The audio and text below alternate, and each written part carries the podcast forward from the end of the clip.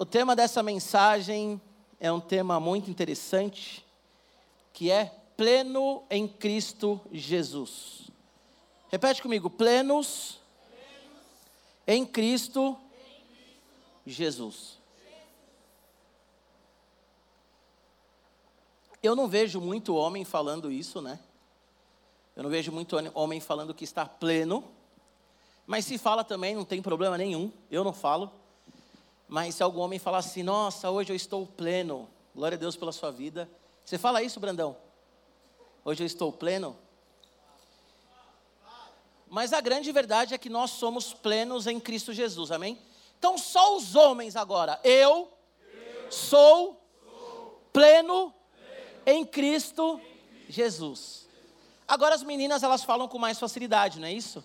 Então as meninas elas olham no espelho, elas se acham lindas e elas dizem: "Ai, hoje eu estou plena. Ai, hoje eu estou maravilhosa" e tal. Então, por favor, meninas, repitam comigo. Eu sou plena em Cristo Jesus. Boa.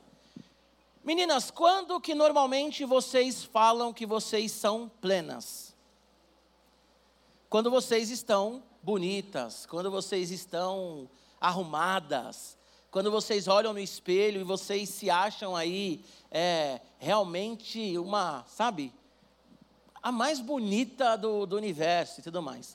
Então as meninas, quando elas estão maquiadas, normalmente, né? A maioria das meninas usam maquiagem, nem todas. A Mari, a minha Mari, não gosta de maquiagem, então dificilmente ela usa. Mas a maioria das meninas usam maquiagem, não é isso? E quando a menina ela usa maquiagem, ela olha no espelho e fala assim: Nossa, como, que eu, como eu estou linda, eu estou plena. Ou de repente na escola vai ter uma festa, vai ter, sei lá, um bailinho, né? Que escola ainda chama bailinho. E aí a menina coloca um vestido, ela olha e diz assim: Nossa, eu estou plena.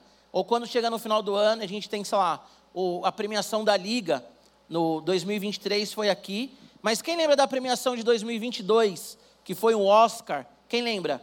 As meninas tudo ali bonitona, com vestido e tudo mais, elas olhavam e falavam assim: "Nossa, eu estou me sentindo plena". E aí os meninos, por mais que nós não usamos essa terminologia, né? Eu estou pleno, mas a gente também às vezes olha no espelho e fala assim: "Mano, hoje eu tô presença, hoje eu tô chave", né? Eu às vezes eu olho no espelho e falo assim: Deus, o Senhor tem os seus favoritos. Olha, olha eu. Olha eu, né? Então, às vezes, nós nos sentimos bonitos e às vezes nós nos sentimos pleno, ok?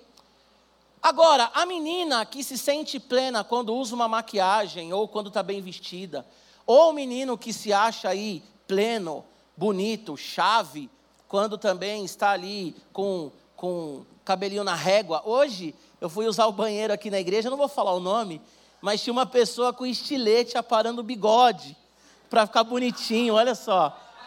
Então, assim, não, eu não trabalho com nomes, eu não trabalho com nomes, tá bom? Eu não trabalho com nomes. Mas o que acontece? Agora presta atenção aqui. Quando essa menina que usa maquiagem, essa menina que está bem vestida, e ela diz assim: Hoje eu estou plena, o parâmetro dela de plenitude é aquela beleza, é ou não é? O menino que olha assim e fala: Cara, hoje eu estou presença, hoje eu estou chave, hoje eu estou bonito, ele tem aquele parâmetro também como beleza, é ou não é?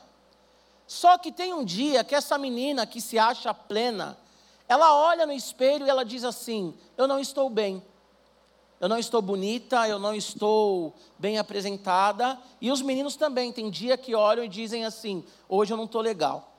É, eu né, sou casado e tenho duas filhas, a minha realidade são três mulheres, ainda minha mãe está em casa hoje, quatro mulheres.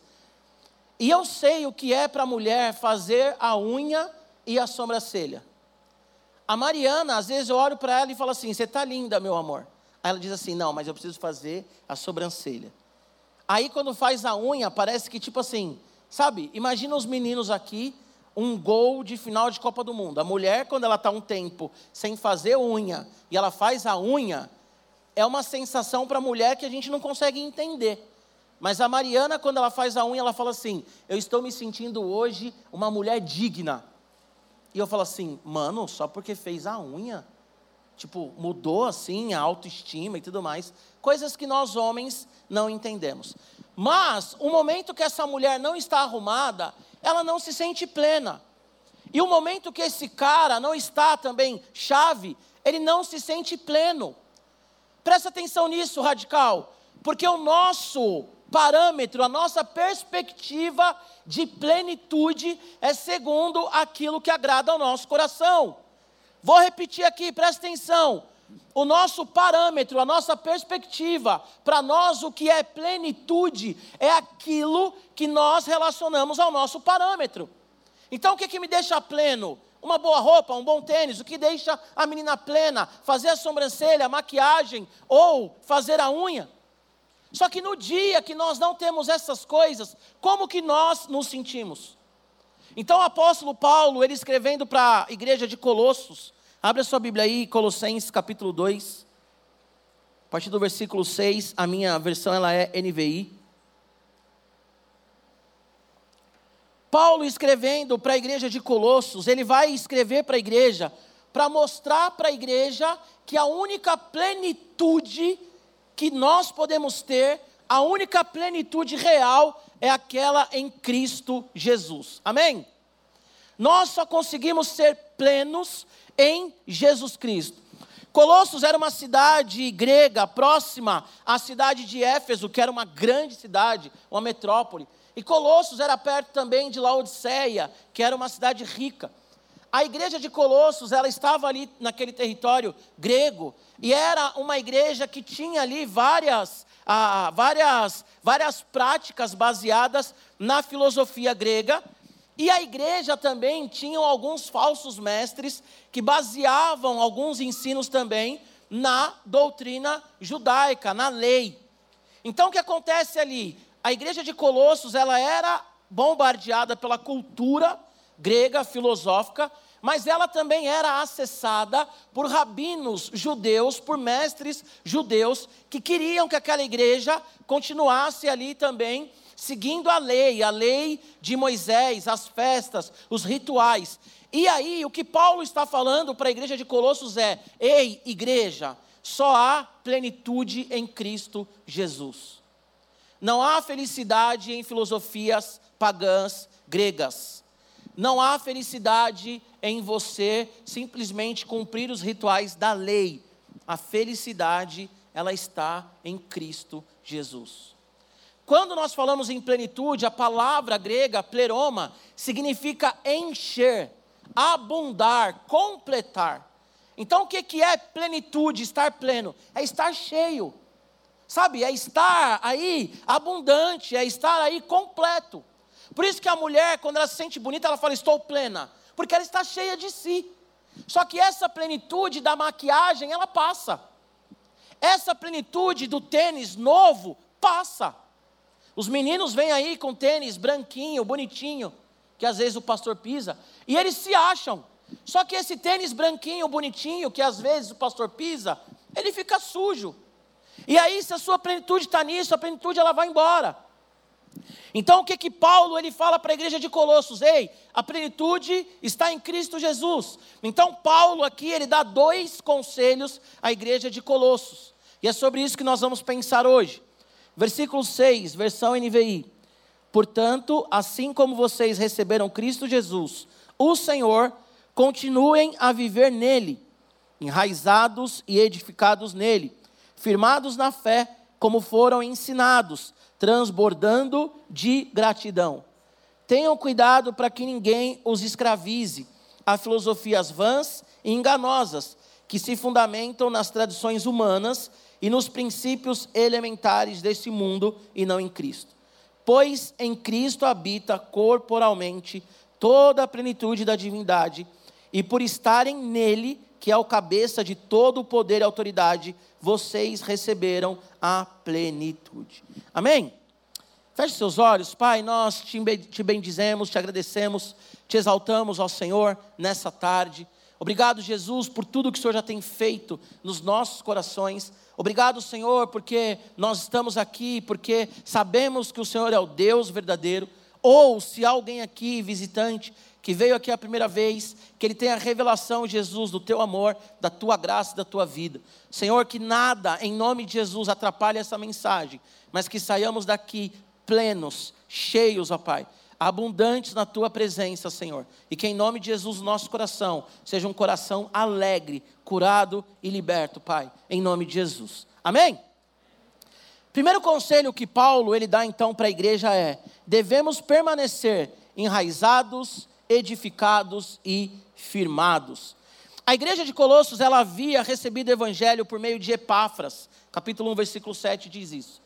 Então Epáfras, ele pregou o evangelho para essa igreja, para esse povo.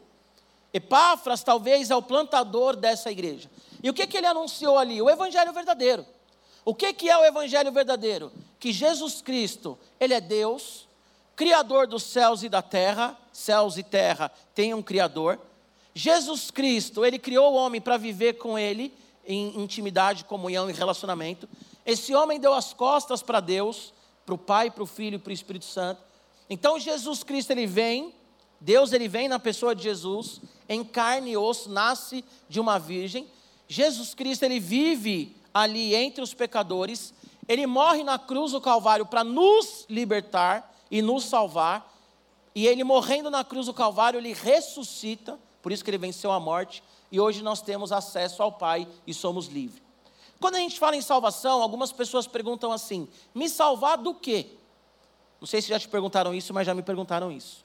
Quando a Bíblia fala em salvação, a Bíblia está falando do aspecto que aquele que não está em Cristo Jesus, ele é escravizado nos seus próprios desejos e pecados, e ele sempre vai viver contrário à vontade de Deus.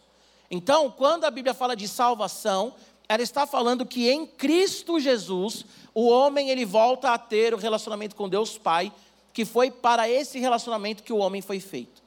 Eu já usei aqui essa ilustração uma vez e quero repetir, tem algumas pessoas aqui novas.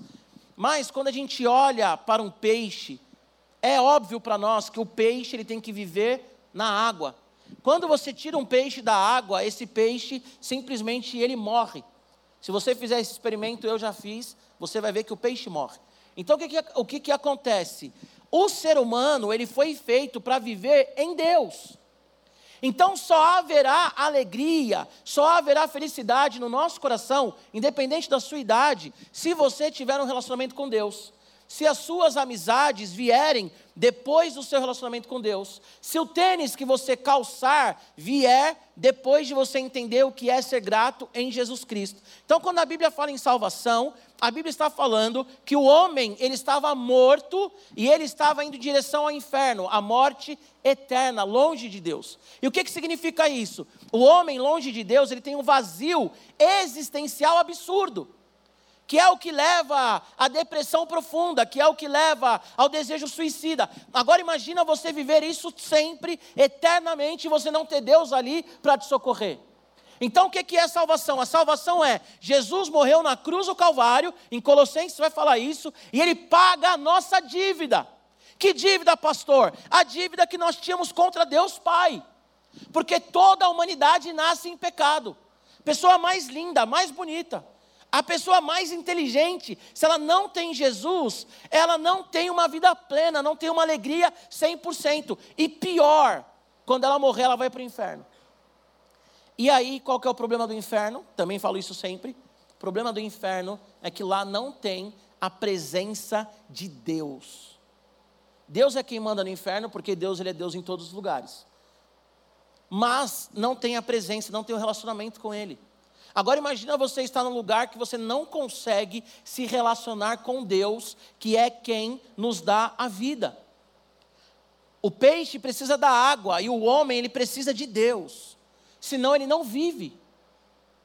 O homem ele não tem realmente uma felicidade, uma paz, se ele não estiver em Deus. Agora o que, é que acontece com a igreja aqui de Colossos? A igreja de Colossos estava ouvindo agora falsos mestres. E ela estava baseada, a igreja de Colossos, em filosofias pagãs. E o que, que isso quer dizer, Radical Team? Que eles estavam desqualificando Jesus Cristo. E eu vou te dar os motivos. Primeiro vamos pensar na filosofia. Filosofia platônica, filosofia grega, que diz que a matéria ela é má e que a vida do homem, ela tem que ser uma busca para se libertar dessa matéria má. E como que se consegue isso? Através do conhecimento, da observação. Então, nós temos aí o dualismo, por exemplo, o gnosticismo que diz: tudo o que é matéria é ruim. E o homem tem que se libertar disso. E como que o homem se liberta disso? Evoluindo de forma intelectual, evoluindo intelectualmente. Então, o que que a filosofia diz e dizia aqui? Que Jesus Cristo, ele não foi, ele não é 100% Deus e 100% homem. Porque Jesus Cristo, ele não podia estar num corpo. Porque o corpo, a matéria é má. Aí você diz assim, tudo bem, pastor, mas o que, que isso quer dizer? Quer dizer que se você acredita que a matéria realmente é má, que tudo é ruim, vou dar exemplos aqui claros. Você não cuida da criação, por exemplo. Então você é alguém que explora a criação. Você é alguém que é a favor da, do desmatamento na Amazônia. Você é alguém que é a favor, por exemplo, de poluírem os rios para que o homem tenha uma vida melhor. Se você acredita que a matéria é má, então você é alguém totalmente consumista que acha que vale a pena destruir o planeta para que nós tenhamos uma vida boa, porque o que vale é ter dinheiro, o que vale é ter um bom carro, uma boa casa, o que vale é ter conforto. Então, se você acredita que a matéria é má, então você acredita que você pode fazer o que você quiser com o seu corpo. E aí você tira, tira de Jesus Cristo quem Ele é: o Deus que fez o homem, a matéria, a alma e o espírito para se relacionar conosco. Então Jesus Cristo, ele é bom. E a Bíblia diz em Gênesis que tudo que Deus fez é bom. Se tudo que Deus fez é bom e nós somos a imagem e semelhança do Senhor, como que a matéria ela é má? Se Jesus Cristo ele é bom, como é que ele criou um mundo mau? Quem lê a Bíblia sabe que a maldade ela entrou pela escolha do homem. Mas o mundo, o mundo, nós temos que olhar para o mundo com o olhar da graça. Sabe, nós temos que olhar para os relacionamentos com o olhar da graça. E o que, que isso quer dizer na prática? Eu quero repetir o que eu falo aqui várias vezes. É o menino que olha para a menina não como um pedaço de carne. Porque se nós acreditamos nessa filosofia que a matéria é má, então não precisa fazer exercício físico. Então vamos comer um monte de coisa que dá colesterol, vamos viver de McDonald's e Burger King e Jerônimo. Porque a gente tem que ser feliz. Adolescente, nós vivemos numa sociedade que diz que o, que importa é ser feliz.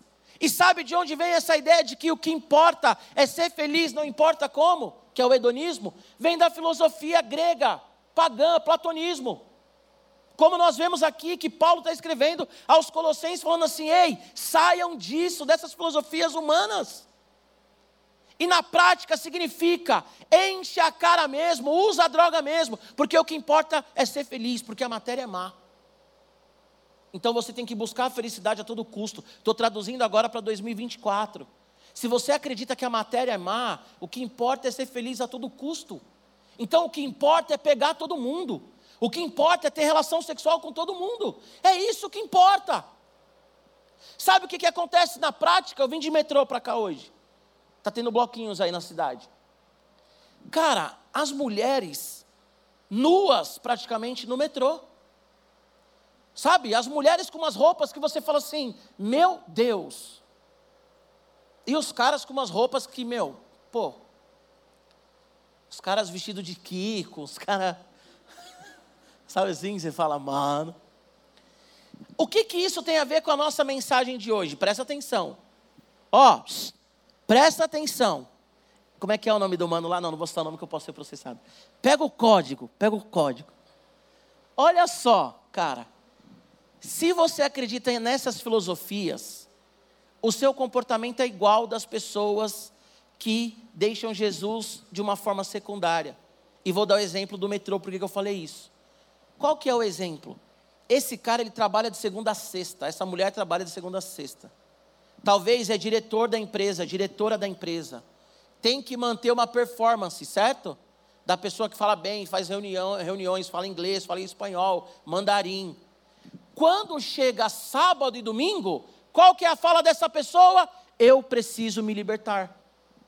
Eu preciso colocar para fora quem eu sou, porque de segunda a sexta eu não posso fazer isso na minha empresa. Eu não posso fazer isso diante do meu chefe. Então, sabe o que, que acontece? De sábado e domingo eu tenho que extrapolar.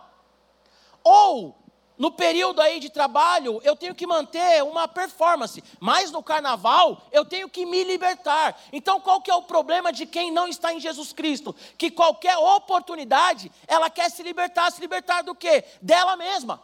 Mas como que ela se liberta? Mostrando o corpo. Tendo relação, usando droga. Esses dias aí estourou no TikTok uma menina cantando uma música do Fluminense. Quando o Fluminense estava na final da Libertadores, uma carioca. E ela canta o hino do Fluminense, fala um monte de palavrão. Aí depois, aí viralizou o vídeo. Aí depois viralizou uma foto dela mandando uma mensagem para o chefe dela. Olha, fulano, viralizou um vídeo meu aí, eu falo um monte de palavrão, me perdoa. Aí o chefe dela fala, não, não tem nada a ver com a sua vida, fala um monte de palavrão também. Mas o que eu quero dizer para você, essa menina, ela estava na porta de um estádio de futebol. Então, no estádio de futebol, na cabeça dela, tudo vale. Então, ela falou um monte de palavrão e xingou, rau. Só que o que, ela percebeu? Viralizou. Então, agora eu tenho que mandar uma mensagem para o meu chefe, porque o meu chefe tem uma outra visão de mim. Essa filosofia humanista diz o quê? Cara, que triste, nós estamos presos na escola de segunda a sexta eu tenho que ser o aluno inteligente. Só que na festa da escola, irmão, eu vou passar o rodo e vou beber, e minha mãe nem imagina o que eu faço na festa da escola. Sabe por que isso? Porque as pessoas elas não são livres. Porque as pessoas entram num Big Brother, numa fazenda, e aí ficam os familiares aqui fora falando assim: "Mas fulano não é assim no dia a dia". É porque você não conhece a faceta real do fulano. As mães vêm conversar com o pastor, o pastor fala assim: Olha, sua filha fez isso. Não, a minha filha não é assim. Porque vocês escondem quem vocês são. Nós escondemos quem nós somos. E sabe por que, que nós escondemos? Exatamente porque nós vivemos um dualismo baseado numa filosofia pagã. Dentro da igreja eu sou uma coisa, fora da igreja eu sou outra a minha alma, ela tem que se libertar. E para ela se libertar, eu tenho que ser feliz. E para ser feliz, eu tenho que fazer tudo aquilo que deixa a minha carne feliz. Até porque um dia eu vou morrer e vou para o céu, então eu tenho que aproveitar aqui. Você consegue entender? Agora, quem é cristão, o que Paulo fala aqui, é que nós temos que estar enraizados, edificados e firmados no Senhor. E quem está enraizado, edificado e firmado no Senhor, não coloca máscara você é o mesmo no período do carnaval e no período normal. Você consegue entender? Eu, Giba, saí de férias recentemente. Delícia sair de férias. Delícia sair de férias. Mas é uma delícia trabalhar. Sabe por quê? Porque não existe um Giba que trabalha e um Giba que sai de férias. Não pode. Não pode existir um Giba na igreja e um Giba fora da igreja. Não pode. Sabe por quê? Porque eu estou firmado em Jesus. Então a plenitude, ela não está ela não está naquilo que nós extravasamos, a plenitude está em Jesus Cristo. E aí eu quero de novo firmar algo que eu vou falar muito esse ano. As melhores resenhas que tem são de cristãos, pessoas que não precisam beber, pessoas que não precisam fazer um monte de besteira e no dia seguinte falar assim: ai, me desculpa porque eu não estava é, consciente daquilo que eu fazia. Sabe, o crente ele vai numa festa e no dia seguinte ele está falando da festa com alegria. Agora, aquele que não tem Jesus, ele vai numa festa e no dia seguinte ele está trocando WhatsApp com as pessoas perguntando o que ele fez. Sabe por quê? Porque as pessoas se sentem presas e elas querem extravasar. Agora, quem está em Cristo Jesus não está preso. Nós somos libertos pela cruz do Calvário. Então, meninas, todos os dias, se você está em Jesus, você está plena. Não é a tua maquiagem que te define, não é o carnaval que te define. Não é se os meninos olham para você e falam que você tem um corpo bonito que te define. O que te define é Jesus Cristo. E vocês, meninos, o que define vocês também não é quantas vezes você vai na academia e posta. Não é o tênis que você usa. Não é o tá pago que te define. O que te define é o que foi pago na cruz do Calvário. A nossa plenitude está em Jesus. E em Jesus eu tenho a possibilidade de ser um amigo verdadeiro. Sabe? Eu tenho a possibilidade de ser real e verdadeiro. E quando eu peco, eu peço perdão. Eu não preciso sair daqui do radical e encher a cara para ser feliz. Eu sou feliz em Cristo Jesus. Só que tem muita gente, eu vou usar uma gíria, não sei se usam ainda, mas na minha época de adolescente, tem muita gente perdendo a brisa. Sabe por quê? Porque está preso escravizado. Então a pessoa, ela faz um monte de coisa e aí, de repente, um dia, ela pega e fala assim: Eu não sou feliz, ela perde a brisa. Perder a brisa na minha época era isso. Você estava muito louco, e de repente, sei lá, você via a polícia, mano, perdi a brisa. Porque quando você vê a polícia, você sabe que você está errado. O que que tira, adolescente, a sua brisa? O que que tira a sua brisa? O que que tira a sua alegria? O que que te dá medo? Se você morrer hoje, essa pergunta é maravilhosa, sempre fazer ela é top. Se você morrer hoje, você está pronto para ver Jesus? Está pronto para ver Jesus? Está pronto para Ele olhar para você? Hã? Eu lembro, eu não lembro quem foi o pregador que falou isso, nem sei se foi aqui na IBP, não lembro onde foi. Pregador que falou que quando ele era, ele era criança, acho que foi na IBP, falavam assim que ia ter um telão, ia mostrar toda. Acho que foi o pastor Gadelha que falou isso. Acho que ele falou isso, escuta cinco. E eu, quando eu era adolescente, que eu estava na igreja, tinha isso também. Os profetas iam lá, cheio do manto, zero teologia, mas cheio do manto, e eles falavam assim: quando você chegar no céu, vai abrir um telão, e esse telão aqui vai mostrar todas as suas obras, e todo mundo vai ver, todo mundo sentado, imagina na eternidade, aquele telão, passando tudo aquilo que você fez. A gente não sabe, né? Vai ser assim, óbvio que vai abrir um telão lá e Jesus precisa de um telão. Mas a grande verdade é que nós iremos, presta atenção nisso, a grande verdade é que nós iremos prestar conta de tudo aquilo que a gente faz. E você está pronto de olhar Jesus e prestar conta de tudo que você faz? Teve um pastor, recentemente, um pastor que eu já critiquei algumas vezes, e algumas pessoas o defendem, que viralizou também ele num show de uma cantora de funk. Viralizou lá.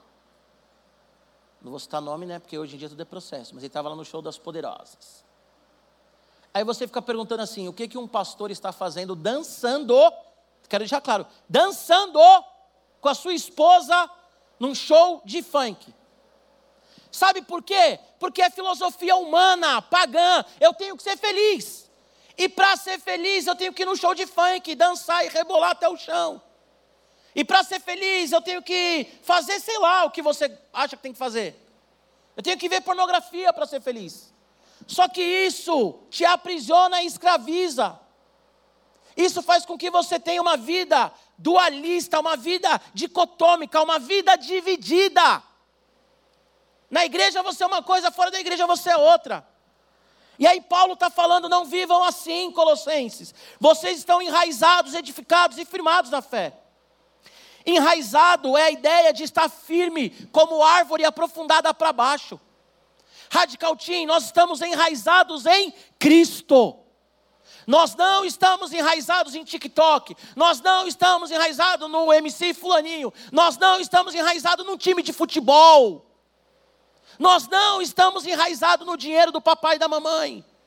Nós estamos enraizados em Cristo. Nós estamos firmes em Cristo. Então eu vivo segundo a palavra de Deus. E aí o que Paulo fala, enraizados, depois ele fala edificados. Sabe o que significa edificados? Nós estamos sempre crescendo. Adolescer significa crescer. O termo adolescente não existia. É um termo de 1800 e pouco. E adolescer vem do latim que significa crescer. Vocês estão numa fase de crescimento. E como que vocês serão no futuro depende das escolhas de agora. O seu casamento depende das suas escolhas de hoje. Conversei com uma pessoa hoje e a pessoa me disse algo que me chamou a atenção demais. A pessoa falou assim: eu estou feliz porque eu estou conhecendo uma pessoa e eu conheci a família da pessoa e eu quero que os meus filhos tenham os pais dessa pessoa como vô. Isso é maravilhoso. Isso chama a atenção. O que você faz hoje vai definir o seu casamento amanhã. Imagina você olhar para o seu marido e falar assim: amor, você não sabe o que eu já fiz quando eu era adolescente. E o seu marido vai ter maturidade e amor de olhar para você e falar assim: te amo mesmo assim. Só que você vai ter que encarar os fatos. Um dia você vai olhar para o seu marido e você vai ter que falar para ele tudo o que você fez antes de conhecer ele. E você pode perder o homem da sua vida por causa das suas escolhas de hoje. E você, menino, mesma coisa. Quando você conhecer a sua esposa e vocês forem noivos e chegar numa conversa para casar, você vai ter que olhar para sua noiva e falar todo o seu histórico. Você está pronto? Então já escolha certo agora. Ficar é pecado. Relação sexual antes do casamento é pecado. Preliminar é relação sexual. Ah, eu sou virgem, pastor, eu nunca fiz nada, mas a minha mão. Então você já fez, querida e querido. Então se arrependa. Se arrependa, você está numa fase de crescimento. A sua vida emocional depende das suas escolhas. Ah, eu tenho ansiedade, depressão, pânico e tal. Tem a questão neurológica que falta ah, ah, elementos químicos que você tem que tomar um remédio, ok. Só que tem ansiedade que vem por causa das nossas escolhas. Do tempo que nós passamos diante de uma tela, isso é comprovado. O tempo que nós passamos diante do celular, o tempo que nós passamos diante de uma série, as comparações que nós fazemos com o outro, isso tudo vai dando cada vez mais ansiedade. Talvez, eu não estou afirmando isso, tá? E nem estou desvalorizando também. Eu não sou o tipo de pregador que acha que ansiedade e depressão é resultado de pecado. Não vou falar isso nunca. Mas talvez a sua ansiedade, ela é consequência das suas escolhas. Então nós temos que crescer saudáveis, crescer em Cristo Jesus. Terceiro que Paulo fala aqui dentro desse conselho é que nós estamos firmados na fé. A ideia da palavra aqui é confirmados, é um termo jurídico. Nós temos uma aliança com Deus. E quem tem aliança com Deus não vive de qualquer jeito. Não vive. Mas um bordão Giba Oliveira que você sempre vai lembrar de mim se alguém falar isso. Ninguém pega um carro e sai de casa para bater num poste. Mas isso pode acontecer. O crente ele não pode acordar e falar assim: hoje eu vou pecar. Mas a Bíblia diz que se nós falamos que não pecamos, nós somos mentirosos, porque todo mundo é pecador e peca. Nós não estamos condenados mais. Consegue entender? Nós somos pecadores redimidos. Nós somos pecadores no sentido de que pertencemos ao pecado. Mas todo mundo peca. Mas o pecado na nossa vida tem que ser um acidente. O pecado na nossa vida tem que ser um acidente, não pode ser uma constante. Ah, pastor, eu falo palavrão todo dia. Então você é um pecador contínuo. Ah, eu vejo pornografia todo dia, então você é um pecador contínuo. Eu falo mal das pessoas todos os dias, então você é um pecador contínuo. E Jesus Cristo nos chamou para viver aliança com Ele. Aliança com Ele. Pensa na aliança com Jesus, na sua relação na sua casa. Sua casa tem regras. E se você defende o meu corpo, minhas regras, vira para o seu pai, para sua mãe e fala assim: minha casa, minhas regras ou para sua tia, seu tio, sei lá quem te cria. Vira lá e fala assim: é, eu vou, vou jogar videogame mesmo, vou virar mesmo, porque é, meu videogame, minhas regras. Até a hora que o videogame voar na parede, aí você vai ver de quem são as regras. E quando vocês casarem, eu quero falar mais uma vez do casamento, vira para sua esposa e fala assim, ou para o seu esposo e fala assim: meu casamento, minhas regras. Principalmente para as esposas, porque as esposas eu vou falar, a mulher é brava, né, mano? e a minha Jesus Cristo, Jesus dos cães. Eu tenho que amansar, eu sou um domador de leões. Não está aqui mesmo. Então, cara, vira para sua esposa no seu casamento e fala assim: minhas regras, amorzão. Vou fazer do meu jeito e já era. Ou para o seu marido: ai, meu amor, do meu jeito e já era. Com Jesus, gente, é a mesma coisa. Radical, olha para mim. Com Jesus é a mesma coisa. A regra do relacionamento é dele, não é nossa. Ai, que chato. Não é chato. Vou dar um exemplo do futebol. Mulher olha e fala assim: Nossa, como que do... 22 homens correndo atrás de uma bola, isso é legal. Mulher não fala isso? Como é que 22 homens. Só que o cara que está lá dentro do campo, correndo atrás da bola, filha, você não sabe a adrenalina, o leão que a gente vira. Você não sabe a sensação de marcar um gol e olhar para a pessoa e falar assim: Eu estou aqui, eu estou aqui. Você não sabe o que é isso. A não ser que você gosta de futebol, né, mulher? O relacionamento com Jesus é a mesma coisa, é ou não é? Quem está fora fala assim: Nossa, esse cara é crente, que chato. Mas quem é crente fala assim: Que delícia, que delícia, que da hora. Meu, tenho amigos de verdade, amigos que oram por mim Uau, eu deito a minha cabeça no travesseiro e acordo no dia seguinte felizão. E se eu morrer, eu vou ver Jesus. A coisa mais legal do mundo e mais top da vida é pertencer a Jesus Cristo. Eu sempre falo isso aqui também. Fala para um alcoólatra, para de beber, ele não para. Fala para um cara que está lá na Cracolândia, sai daí, ele não consegue sair de uma hora para outra. Agora o crente, ele é livre. Ele é livre. Ele pode sair daqui e fazer o que quiser. Mas por que não faz? Porque ama Jesus. Porque sabe o que é o amor de Jesus, gente. A gente merecia o inferno. A gente merecia a morte. Eu não presto, vocês não prestam. E Jesus morreu por nós. Talvez a sua mãe não te quis, seu pai não te quis, seu crush não te quis. Assim como meu pai não me quis. E Jesus quis. E Jesus morreu por você.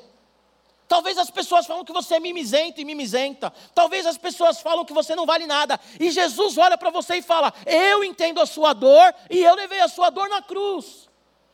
As pessoas te chamam de mimizento e Jesus está falando para você: joga sobre mim o seu mimi e vive uma nova vida.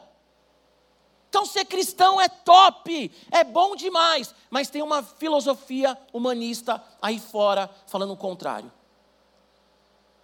Se você nasceu homem quer ser mulher, é problema seu. Se você nasceu mulher quer ser homem, é problema seu. Você nasceu num corpo errado.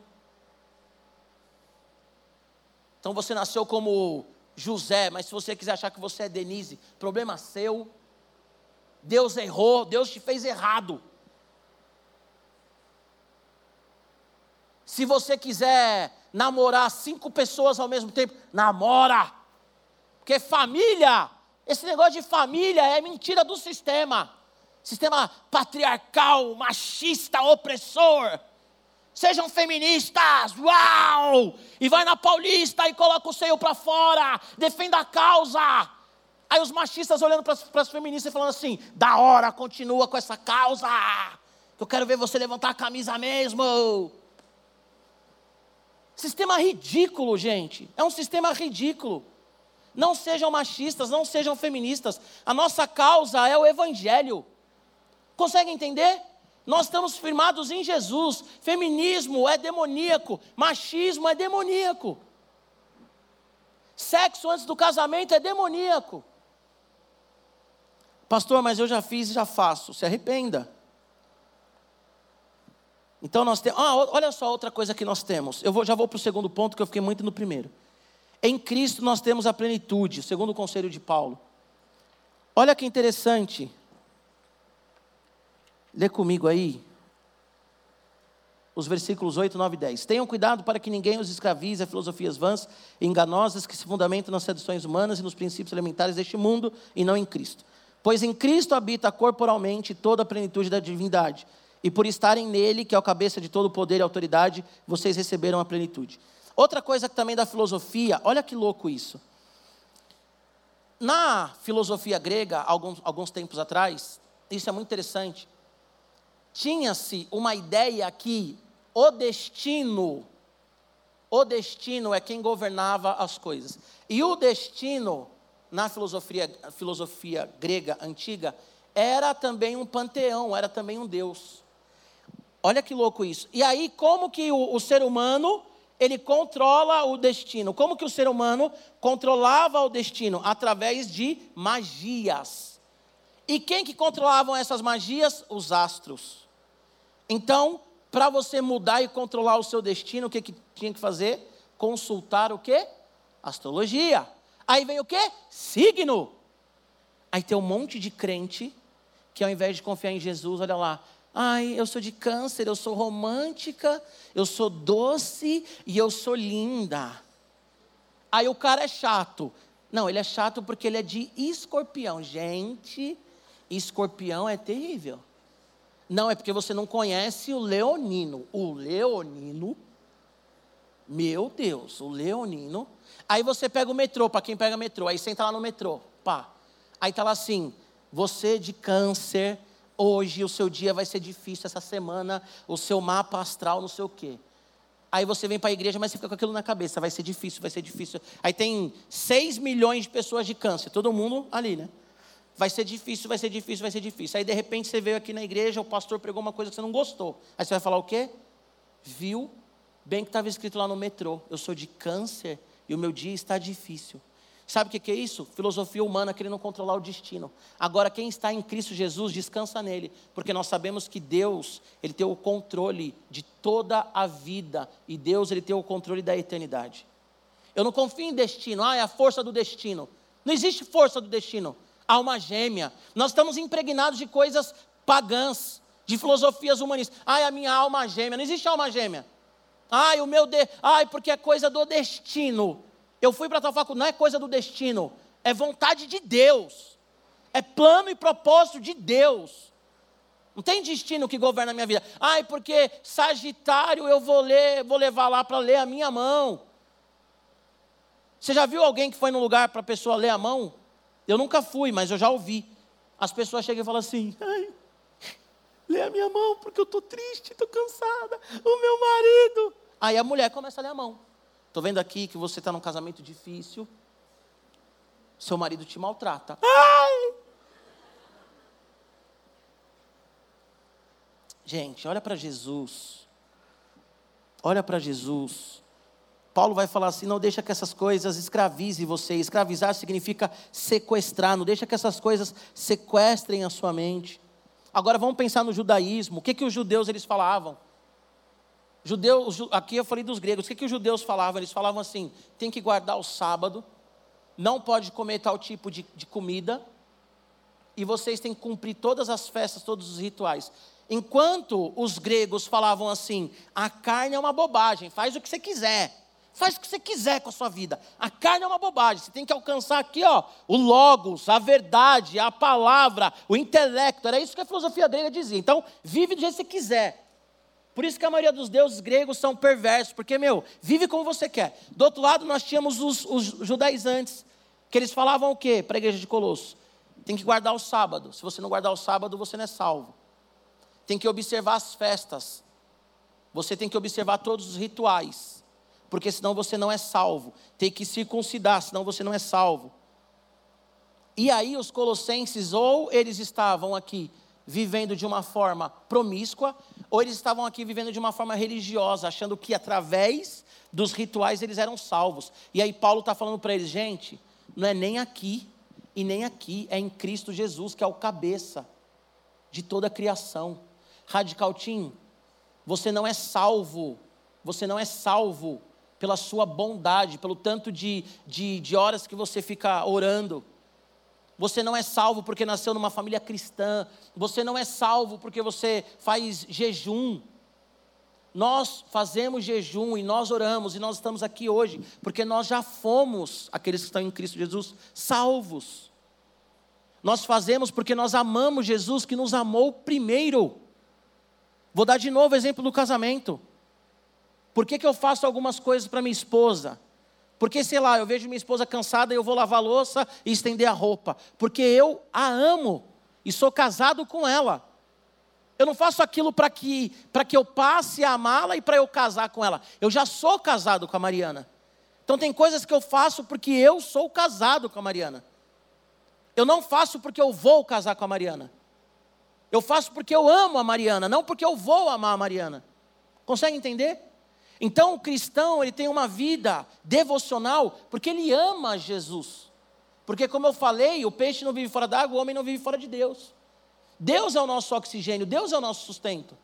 E nós só somos plenos em Cristo Jesus. Nós só somos plenos em Cristo Jesus. Não em tradições.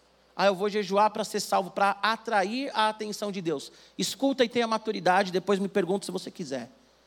Não há nada que nós possamos fazer para atrair a presença de Deus, porque nós já fomos atraídos para o seu amor. Jesus nos atraiu. Jesus nos chamou ao relacionamento. Agora, tudo que nós fazemos é uma resposta a esse relacionamento maravilhoso. Não tem o que eu faça, Senhor, eu quero. Ah, pastor, mas a gente usa a expressão: Espírito Santo vem, quero atrair o teu coração. Não está errado.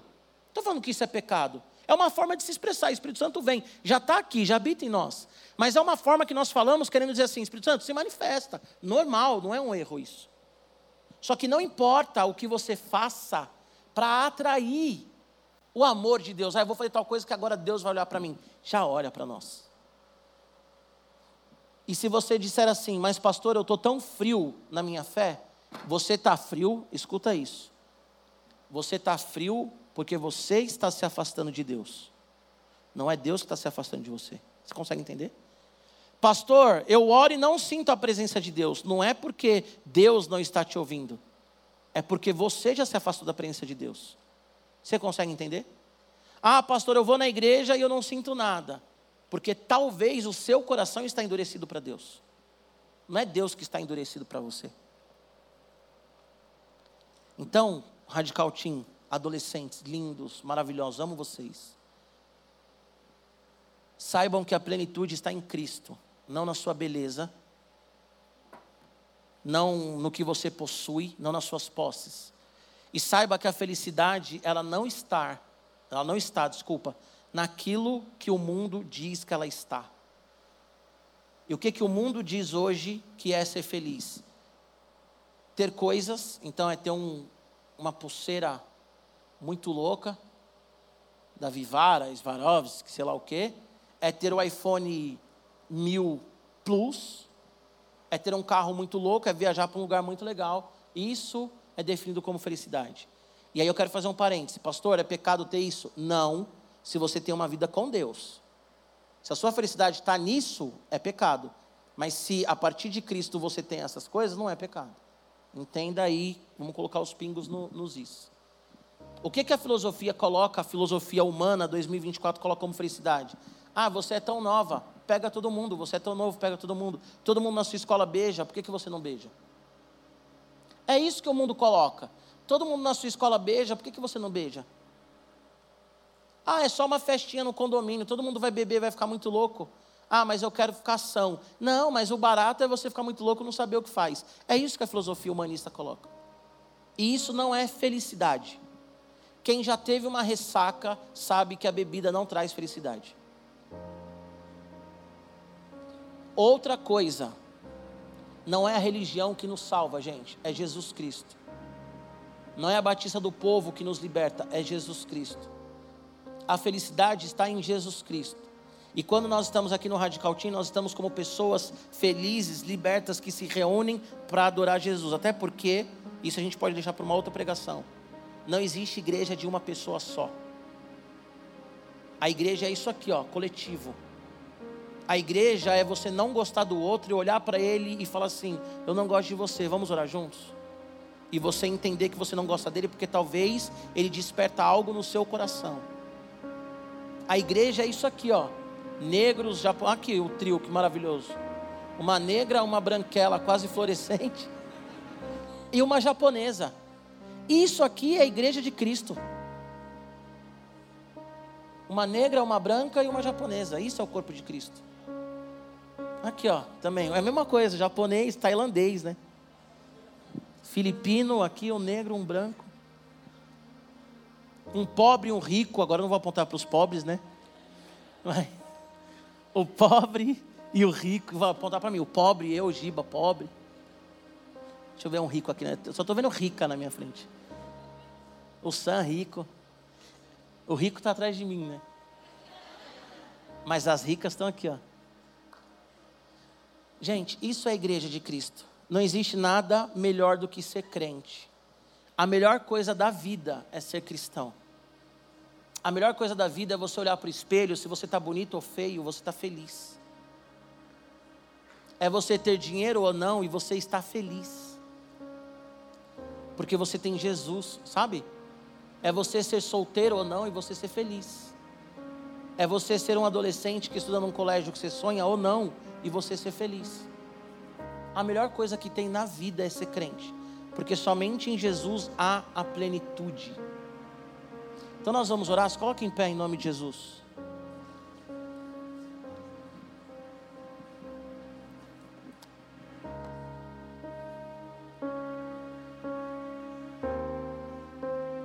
E o que eu vou pedir para você, vou te dar um conselho, tá bom?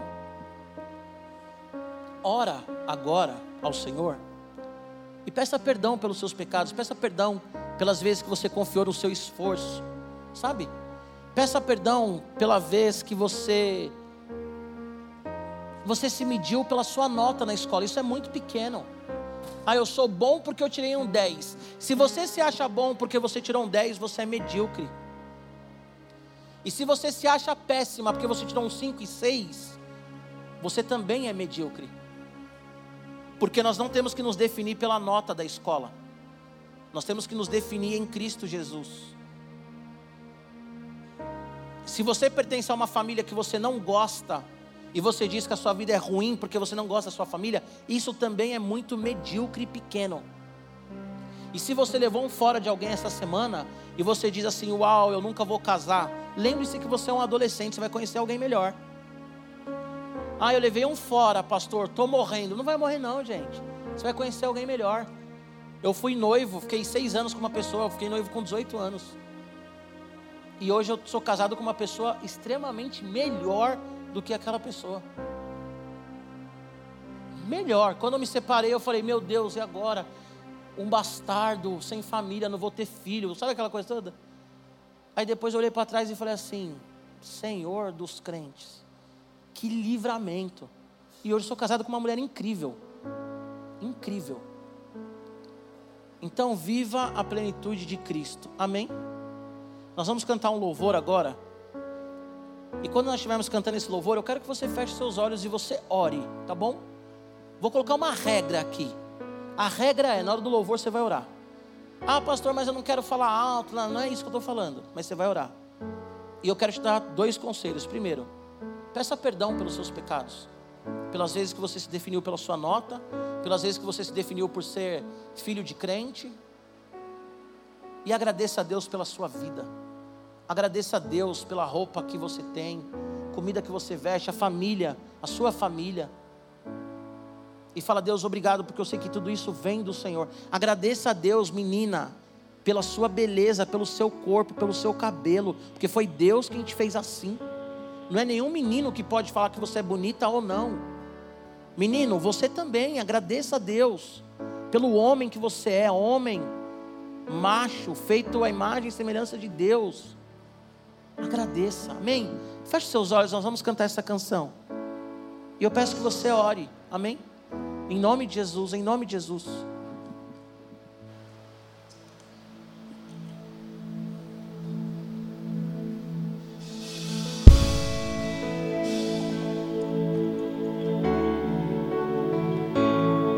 Abra sua boca e fala com o Senhor. Que esse seja o seu momento de colocar teu coração no altar dele. Deixe o Espírito Santo fluir e mostrar o quão, o quão belo você é e quanto Ele quer te levar à felicidade real. Entregue-se a Jesus, entregue-se ao Espírito Santo.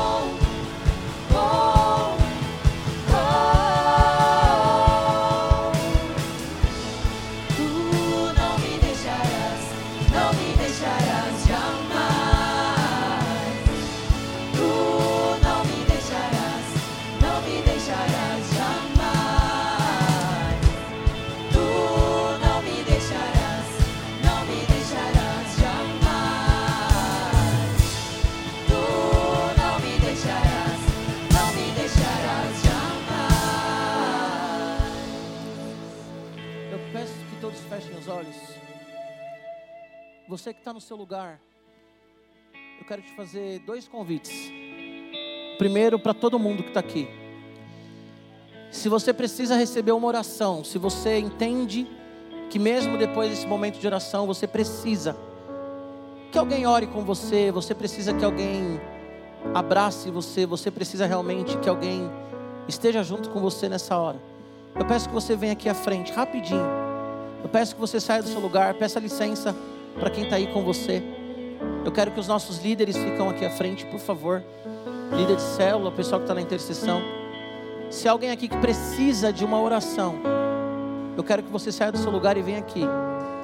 Pode vir, se alguém precisa de uma oração. Se tiver mais gente, pode vir, pode vir. Nós queremos orar por você. Menino e menina, se você precisa de uma oração específica, eu quero que você venha aqui à frente. Amém? Eu quero que todos fiquem com os olhos fechados e você só venha aqui à frente se você realmente precisar. E aí você peça licença para quem está perto de você. Eu quero que você fique aqui à frente, na minha frente. Se você precisa de uma oração, saia do seu lugar e venha aqui à frente. Nós queremos orar por você. Amém?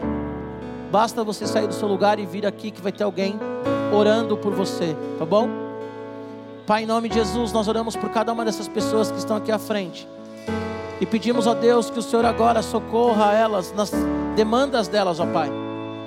Senhor, em nome de Jesus, eu peço que o Senhor manifeste a tua presença real e palpável.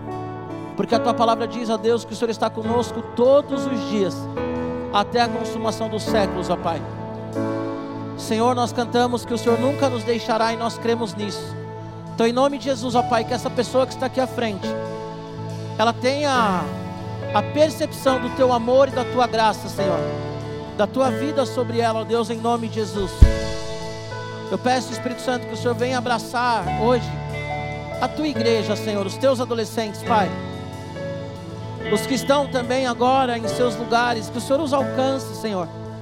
Se alguém que queria estar aqui à frente, ó Deus, e não está, que o Senhor também alcance o coração dessa pessoa Abraça, Pai, em nome de Jesus, as emoções. Abraça, Senhor, em nome de Jesus, a história dessa pessoa e muda a vida dessa pessoa.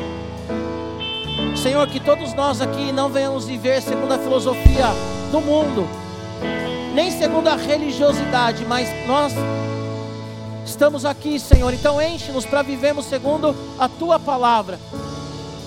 Para vivermos, ó Senhor Jesus, segundo a presença que vem do Senhor, ó Pai. Perdoa os pecados aqui, Senhor. Em nome de Jesus, perdoe os pecados, ó Deus. E que a tua graça venha superabundar em nós, ó Deus. Que a tua graça venha superabundar em nós, ó Deus. Em nome de Jesus, em nome de Jesus. Em nome de Jesus. Em nome de Jesus. Aleluia. Aleluia.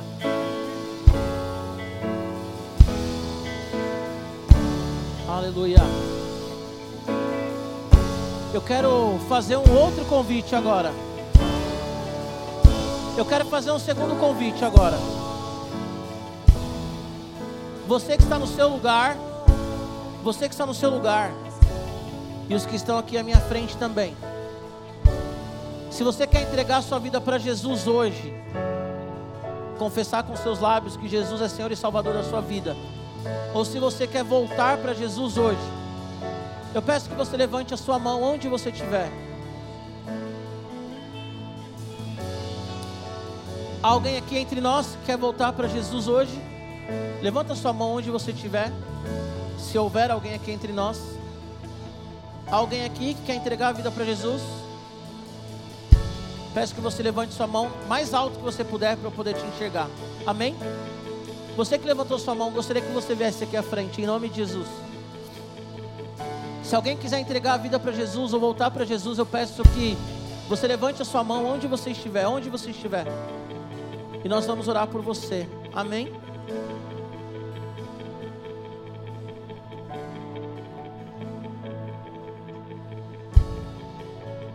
Estenda suas mãos para cá. Pai, em nome de Jesus, nós oramos pela vida da Gabriela, Senhor.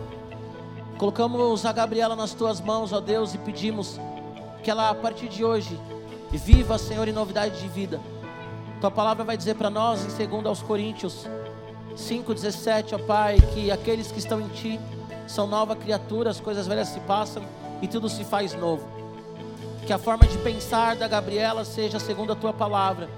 Que os olhos da Gabriela, Senhor, estejam firmados em Ti e sejam olhares de santidade Senhor, em nome de Jesus, eu peço que o coração da Gabriela venha palpitar no ritmo do Senhor, ó Deus. Que a Gabriela compreenda, Senhor, a altura, a profundidade, a largura e a extensão do teu amor sobre ela. A Gabriela nasceu segundo o teu propósito, Senhor. A Gabriela nasceu, ó Deus, porque o Senhor desejou, ó Pai. Que ela saiba que o Senhor é o Deus que está com ela todos os dias, que esteve com ela todos os dias, que estará com ela todos os dias, ó Deus. Senhor, nós cremos na tua palavra que diz que quando nós entregamos o nosso coração a ti, nós somos selados com o Espírito Santo. Sela, ó Deus, a vida da Gabriela, ó Deus. Que ela volte, Senhor, para o teu altar como filho pródigo, sabendo, ó Deus, que o Senhor não está aqui hoje para condená-la, não está aqui hoje, Senhor, para expulsá-la da tua presença, mas para abraçá-la como filha, para recebê-la como filha. Talvez a Gabriela não se sinta digna como não se sentia o filho pródigo. Mas a alegria do Pai ao vê-lo de volta é a mesma alegria do Senhor hoje, em ver a tua filha aqui, Senhor. Que ela viva realmente novidade de, novidade de vida, que ela viva os processos do Senhor de cura, de libertação, Pai. E que nós estejamos contigo um dia, na cidade celestial, Senhor, na eternidade. Que a Gabriela esteja junto com a igreja, junto com os anjos, te adorando naquele grande dia, Pai. Olha para mim, Gabriela. Repete comigo, Senhor Jesus nessa tarde, eu reconheço o Senhor como o único Senhor e suficiente Salvador da minha vida. Eu digo não ao pecado, ao passado, a tudo que te ofendeu e me comprometo a viver uma vida de leitura bíblica, de oração, de intimidade contigo. Eu confesso, Senhor, com meu coração, com a minha boca diante da igreja: O Senhor é o meu Senhor e o meu Salvador. Aleluia. Deus te abençoe, viu? Aplauda Jesus, aplauda Jesus. Aleluia. Dá um abraço na Clara. Glória a Deus. Aleluia. Aleluia. Aleluia.